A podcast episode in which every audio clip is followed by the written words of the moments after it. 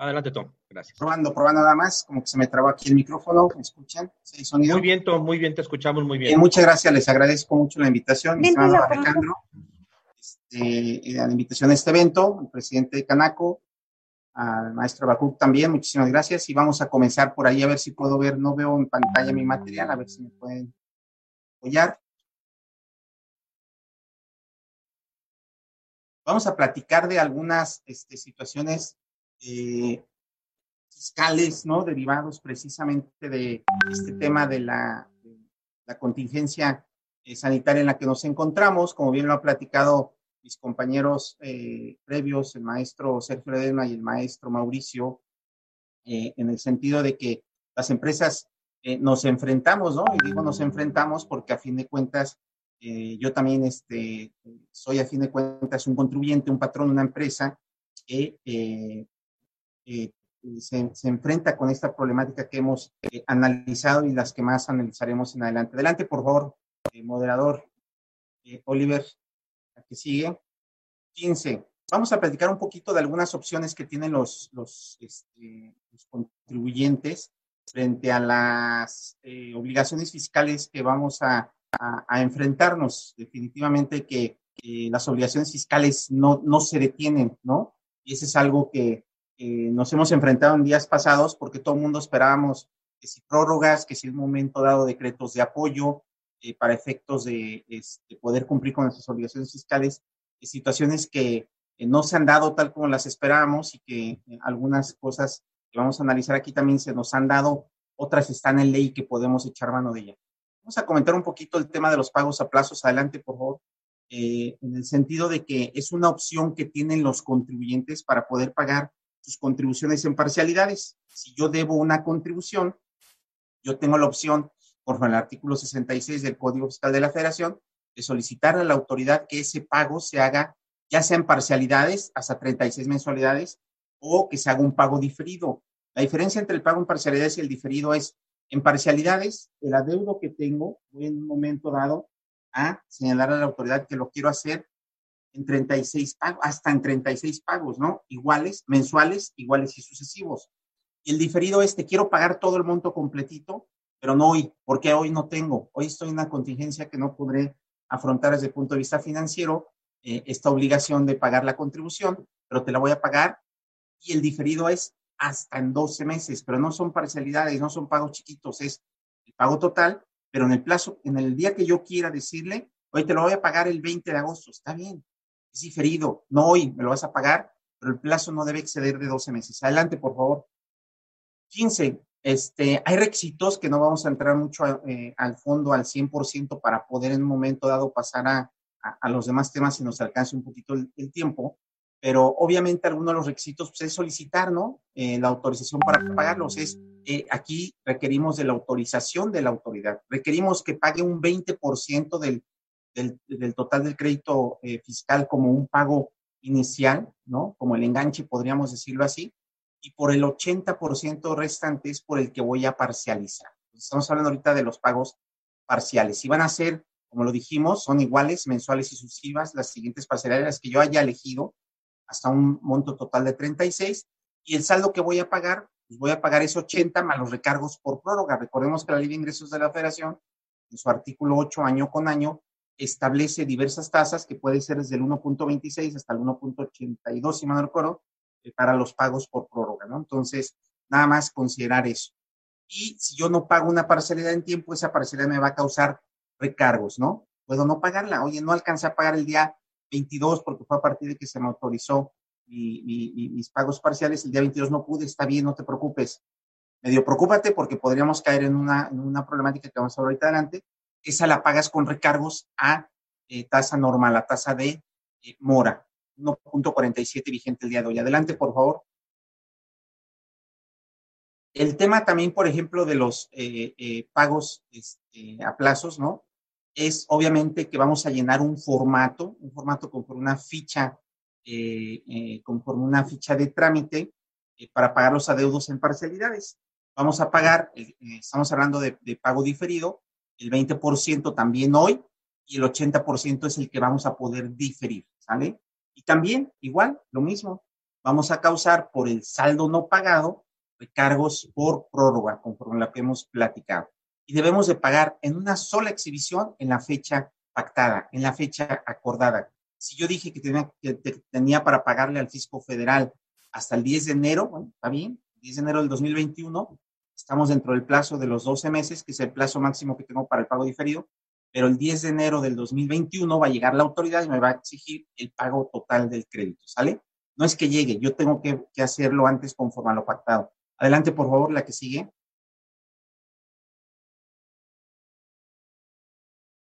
Eh, obviamente, si la autoridad en un momento dado no, eh, si nosotros no llevamos a cabo el pago de nuestros eh, adeudos como lo hemos pactado, la autoridad fiscal va a poder en un momento dado ir a cobrarlos mediante este, el procedimiento administrativo de ejecución, ¿no? ¿Qué pasa, por ejemplo, si yo estoy en ejercicio de facultades de comprobación? Esta es una gran ventaja porque para aquellos contribuyentes que hoy en día se encuentren sujetos a un procedimiento administrativo de ejecución, pueden en un momento dado llevar a cabo estos, este, solicitar a la autoridad que lleven a cabo eh, estos convenios de pago en parcialidades, ¿sale? Y hay un procedimiento especial también en el cual eh, un tercer caso, ¿no? Pago diferido, pago en parcialidad es mucho más eh, benéfico para el contribuyente en el sentido de que es más laxo, es más flexible. Y yo le puedo decir a la autoridad cuánto es que quiero pagar, ¿no? Oye, fisco, este, te mando un proyecto, aquí es un proyecto de pagos. Presento mi solicitud con un proyecto. Mira, yo te quiero pagar eh, 100 mil ahorita de entrada y luego te quiero pagar eh, 20 mil pesos el próximo mes, 20 mil pesos en, julio, 20 mil en agosto. Luego te quiero pagar 400 en octubre porque ahí pienso tener más flujo de efectivo y te voy a tener, tú le presentas tu proyecto. Ese es uno de los grandes beneficios, eh, es uno de los grandes beneficios, beneficios eh, esta facilidad que tiene para aquellos contribuyentes que están en ejercicio de facultades de comprobación. Adelante, por favor, la que sigue. ¿Qué pasa eh, en un momento dado con, este eh, convenio de pagos? ¿no? Si yo hago un convenio, la autoridad va a evitar en un momento dado ejercer eh, perdón, el procedimiento administrativo de ejecución mientras dure eh, este, la solicitud, ¿sale? Me puede dispensar en un momento dado de otorgar la garantía, conforme a la regla 2.1415 eh, de la resolución miscelánea eh, fiscal, puede otorgar la dispensa. Obviamente tendré que garantizar de entrada, pero hay ciertos eh, supuestos en los cuales me puede otorgar una dispensa de, de, del pago de la garantía. Adelante, por favor.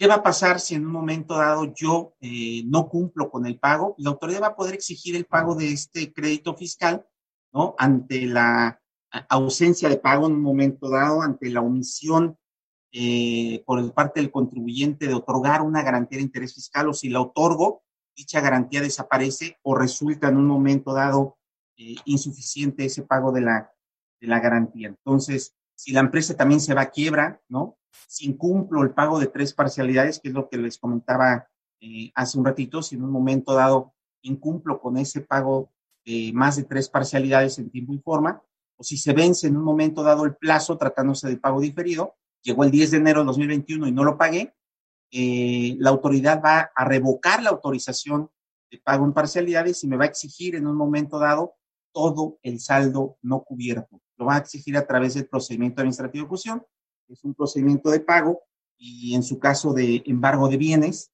eh, eh, por no haber cumplido. Entonces hay que tener cuidado nada más que en un momento dado sí puede llevar a cabo un procedimiento administrativo de ejecución, una revocación por incumplimiento. Adelante, por favor. Tenemos un caso eh, específico, ¿no? En los cuales no proceden los pagos a plazo. ¿En qué casos no va a proceder? por aquellas contribuciones que debieron pagarse en el año en curso. Esto, esto es importante también tenerlo en cuenta. Oye, no puedo solicitar el pago ahorita de marzo o de abril que vaya a un procedimiento de parcialidades, porque lo prohíbe el artículo 66A del Código Fiscal de la No puedo hacerlo. Los que se debieron de pagar en el año en curso o en los seis meses anteriores a la fecha en que haga la solicitud. Si yo hago mi solicitud ahorita, no puedo presentar, no puedo meter en esa solicitud de pago en parcialidades aquellas contribuciones que debí haber pagado dentro de los seis meses anteriores. Tampoco pueden entrar aquellos que se causen con motivo de comercio exterior, importación, exportación, y tampoco las contribuciones retenidas o, en su caso, trasladadas o recaudadas. Eso tampoco lo puedo eh, meter en un convenio a plazo para tenerlo muy presente. Entonces, fíjense, el pago en parcialidades como una opción eh, mientras sean de las contribuciones que podemos eh, optar por ello como una opción para poder cumplir con las obligaciones del fisco y diferir. ¿Estamos de acuerdo? O que la carga no sea tan de golpe.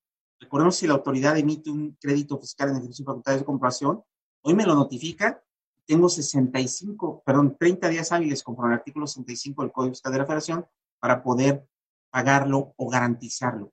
Y se nos va a venir el mundo encima si no tenemos o estamos ante una problemática en un momento dado de flujos de efectivo. Entonces, eh, creo que es una buena opción el pago en parcialidades. Adelante, por favor.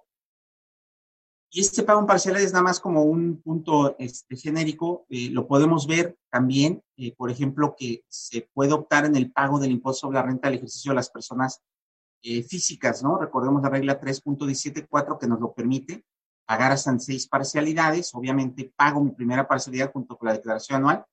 Recordemos que la declaración anual en términos generales vencía el 30 de abril, pero ahí sí se nos otorgó una prórroga conforme a la regla 13.2 de la resolución miscelánea fiscal para 2020. Y ahí nos dijo, no te preocupes, no vence el 30 de abril, vence más tarde el 30 de junio. Nos otorgaron una, una prórroga de dos meses. Entonces, ya sea que la haya presentado en abril o que la vaya a presentar en junio, tenemos la opción de poder pagar hasta en seis parcialidades, ¿no? Simplemente Vámonos para adelante, por favor, con el ejemplo que por ahí este, tengo. Eh, si se fijan, tengo un ISR al ejercicio de 30 mil, divido las parcialidades en las cuales yo quiero pagar mi impuesto sobre la renta, en este caso el máximo pueden ser 6. En la primera parcialidad que voy a pagar junto con mi declaración anual sería de 5 mil pesos. Y los 25 lo divido entre el factor que tenemos, que mencionaba anteriormente en la tabla, y me va a dar el monto de la parcialidad por cada uno de los meses siguientes. Se fijan, es 5.190. Aquí sí estoy pagando 190.60 pesos por cada uno de los meses que estoy difiriendo el pago. 190 por cinco meses, mal contado, estamos hablando de 903 pesos, ¿no? Entonces, creo que es una buena opción para poder, 903 eh, pesos respecto de 25 mil pesos, una buena opción para poder, eh, no llega ni al 4%, ¿no? Entonces, de, este, intereses por eh, este, pago en parcialidades. Adelante, por favor. Gran facilidad para las personas físicas, no tengo que otorgar garantía de interés fiscal. Si incumplo con una mensualidad que puede ser válido, hago recargos por esa parcialidad, ¿sale? Puedo inclusive obtener el formato eh, de pago de contribuciones federales, la, la línea de captura, inclusive la puedo solicitar ante la Administración Desconcentrada de Recaudación más cercana al domicilio fiscal o por teléfono, ¿no? Me van a pedir un correo, marco el teléfono, marco mi número de eh, mi RFC, doy los datos que necesito, me van a pedir un correo y me van a enviar la línea de captura por correo. Es muy sencillo, ¿no? Ya con los recargos. Recordemos el plazo máximo a pagar sería septiembre si yo presenté mi declaración en abril o en noviembre si voy a presentar mi declaración a más tardar en junio con pago en parcialidades. Si no pago en esas fechas a más tardar, se incumple con el pago en parcialidades, se revoca la facilidad y se exige, se va a exigir del pago del crédito fiscal del saldo eh, por pagar. Vámonos hacia adelante, por favor. Otro tema también que tenemos, ¿no? Que se nos ha preguntado muy constantemente y que lo estamos viviendo ahorita, es la compensación de oficio de los saldos a favor de los contribuyentes contra los adeudos eh, eh, que tiene el mismo contribuyente. Cuando el contribuyente, adelante, cuando el contribuyente tiene saldos a favor y solicita su devolución, inclusive puede en un momento dado este, solicitar la devolución automática en la declaración anual, este, eh, la autoridad fiscal, por disposición del último párrafo del artículo 23 del Código Fiscal de la Federación, pueda llevar a cabo la compensación de oficio. Es decir, la autoridad detecta que yo, por un lado, le estoy solicitando un saldo a favor, pero detecta en sus, en sus este, archivos, en sus expedientes, que tengo un saldo a cargo, entonces lo que hace la autoridad es compensar de oficio. Inclusive, por ejemplo, si yo tengo por ahí vigente un pago en parcialidades y ve que solicito un saldo a favor, también en el caso de pago en parcialidades o pago diferido, lo que hace la autoridad inmediatamente es compensarlo de oficio. Es decir, sin que yo lo solicite, la autoridad detecta, simplemente dice, compenso lo que tú me debes contra lo que yo te debo y te devuelvo la diferencia o no te devuelvo nada, me sigues debiendo, pero ya me debes menos porque apliqué tu saldo a favor a tu deuda. Y eso lo hemos visto muy comúnmente en estos últimos días, tratándose, por ejemplo, de contribuyentes que tienen por ahí vigente alguna multa alguna multa de, sobre todo de, federal de caminos es lo más común que tenemos, que luego se les olvida o que creen que como ya se fueron los de del federal y nada más les dijo, se los mando a, su, este, ¿cómo se llama? A la delegación que corresponde al estado donde viven, ayer le mando la multa.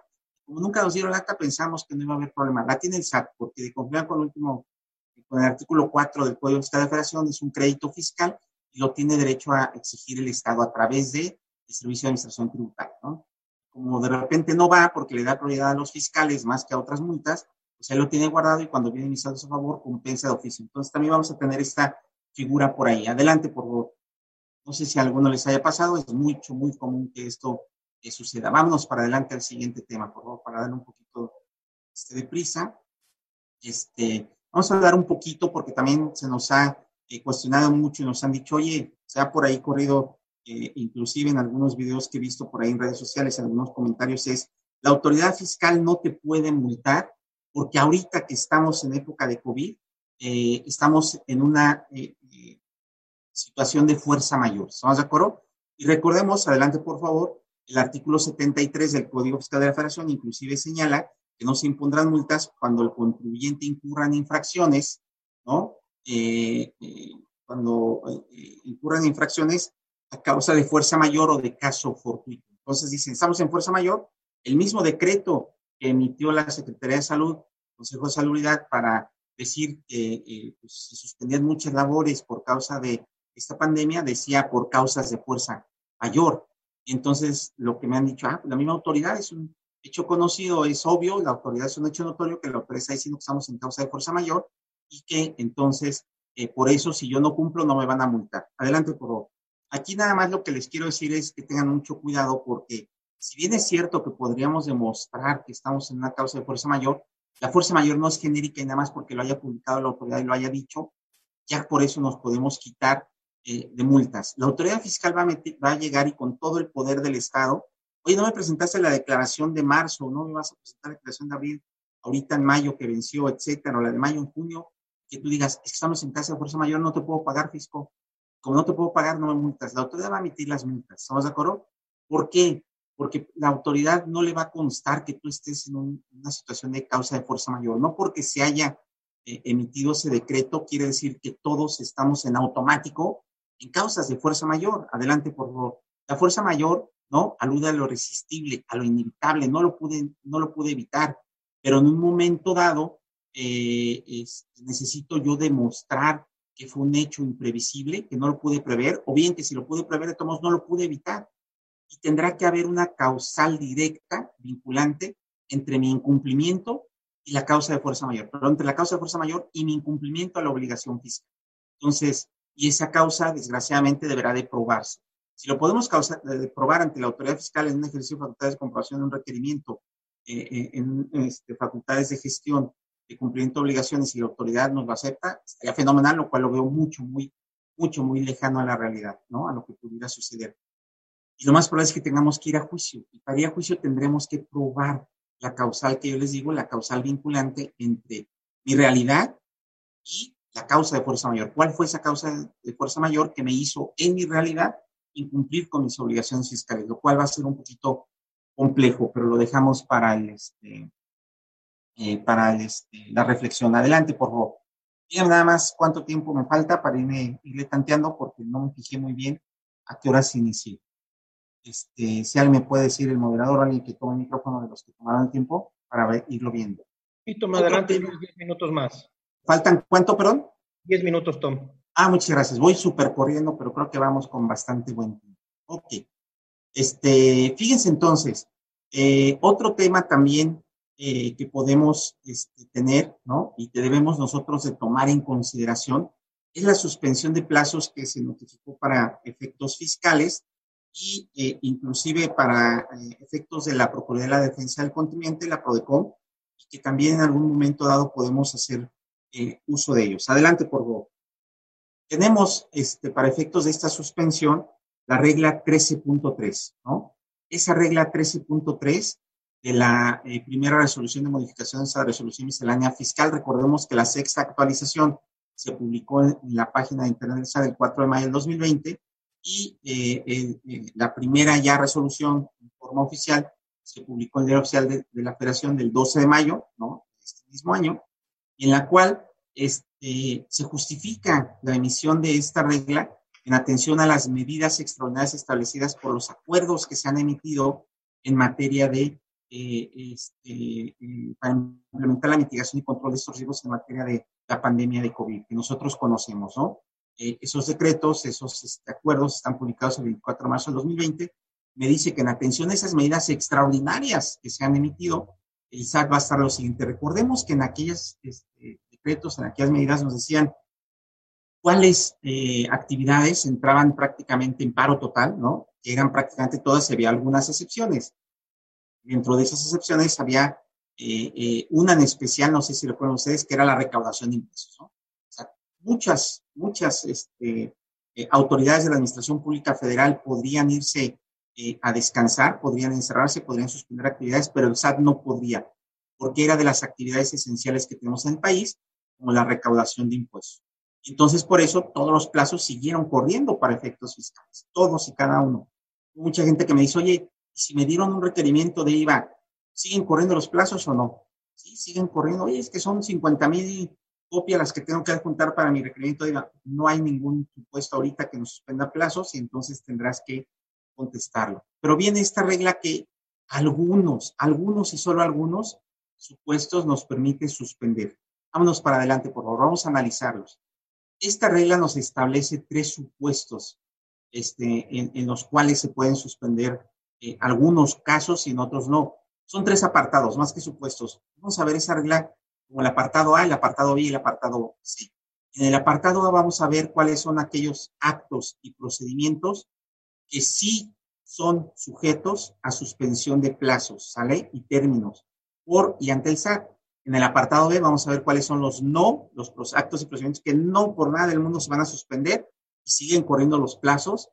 Y en el apartado C vamos a ver aquellos actos regulados por la Ley de Procedimiento Administrativo, es decir, no son meramente tributarios, caen dentro del ámbito del derecho administrativo, pero que por facultades le corresponden, conforme al reglamento interior de SAT, ejecutarlos al servicio de administración tributaria, ¿sale? y que podrán suspenderse un momento dado. Ahorita vamos a comentar cuáles son.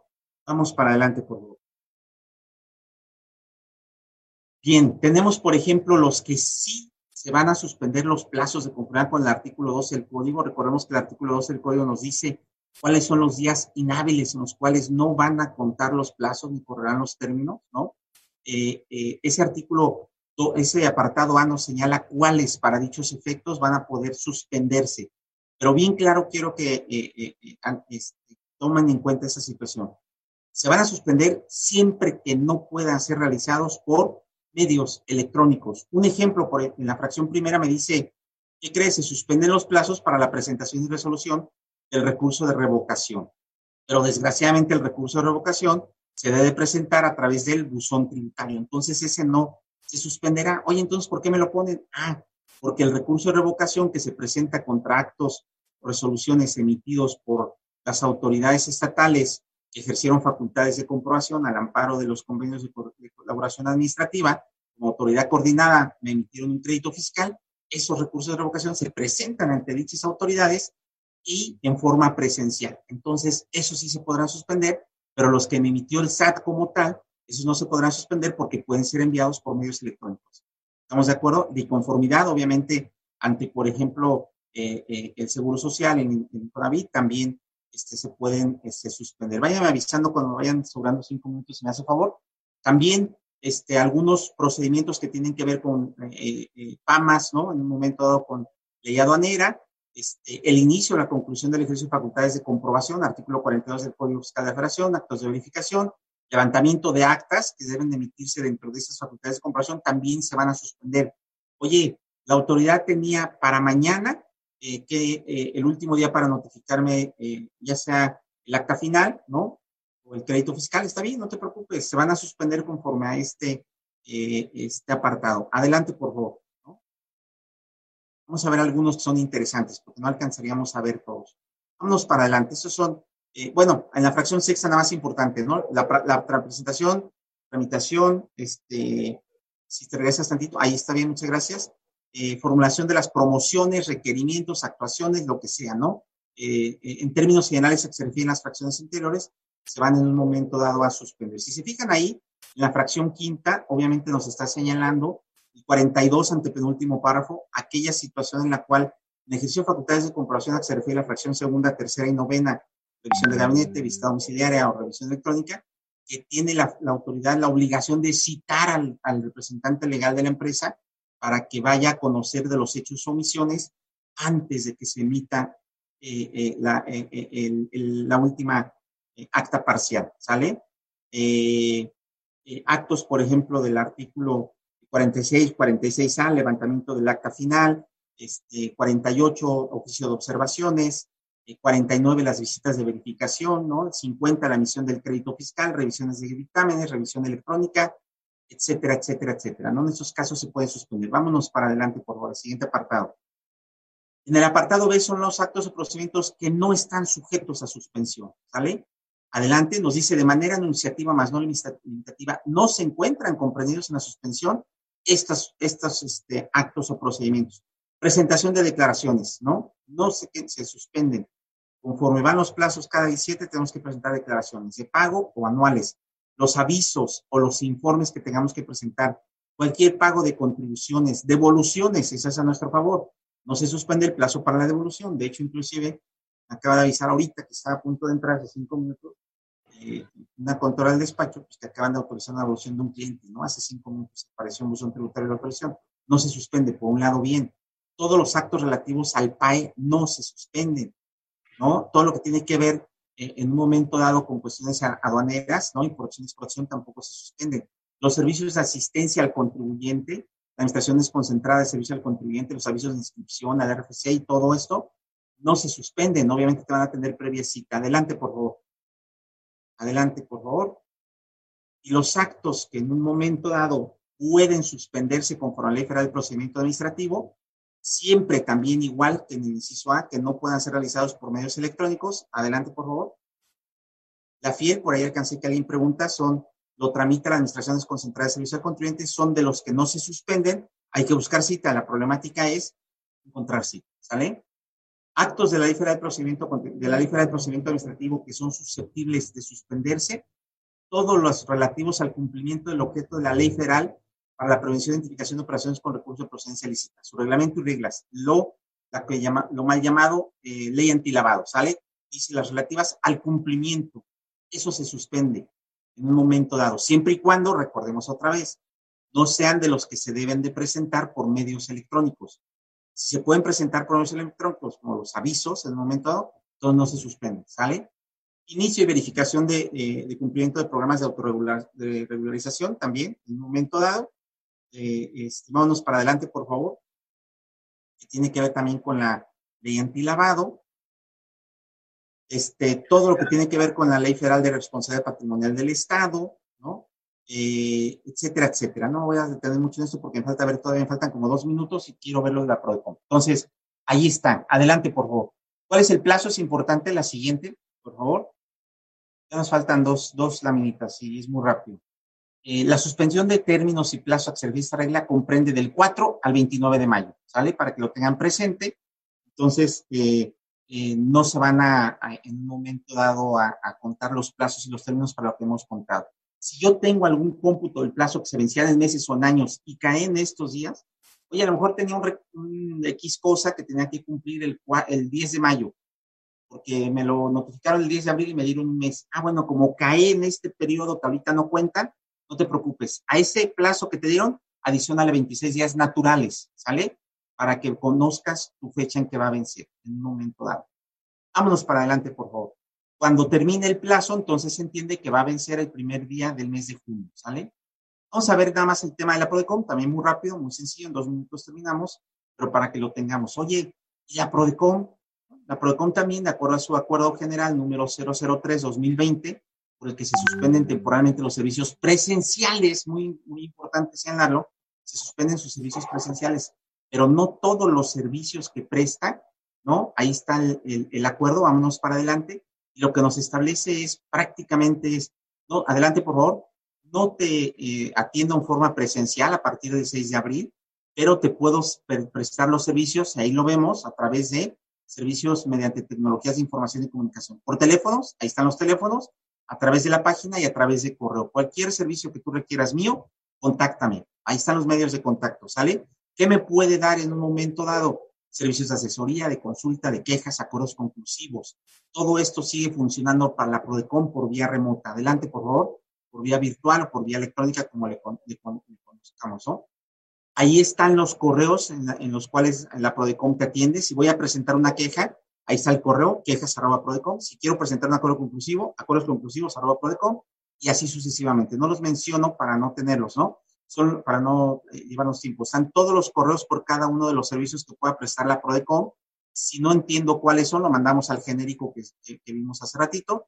Y además, lo vamos a copiar, lo podemos copiar al correo que corresponda de acuerdo a la delegación que nos corresponda, ¿no? En este caso ahí pongo el de la licenciada Lérida Rodríguez, aquí en Querétaro, y el de que es la delegada, el licenciado Alberto de Anda, que es la, el subdelegado aquí en Querétaro. Pero en ese acuerdo, si lo pueden buscar en la página de Prodecom 03-2020, viene un listado, una tabla con todos los correos electrónicos de todos los delegados y subdelegados del país, ¿sale? Para que lo tengan presente.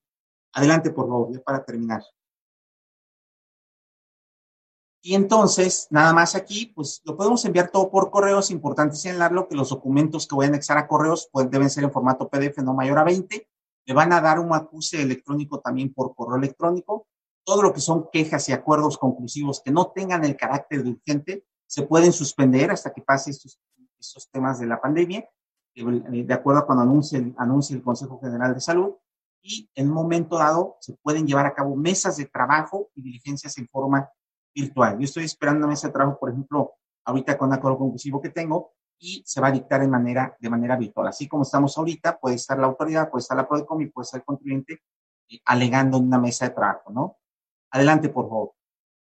Si mal no recuerdo, es la última. Sí, es la última este, lámina. Creo que con buen tiempo, un poquito, dos, tres minutos retrasado, pero eh, vamos a, a, terminar esta sesión. Recuerden que al final tenemos un espacio para preguntas y respuestas. Si se quieren quedar, por favor, y damos paso al siguiente expositor, el maestro, el doctor Vega Villa. Muchísimas gracias por su atención. Gracias, Tom.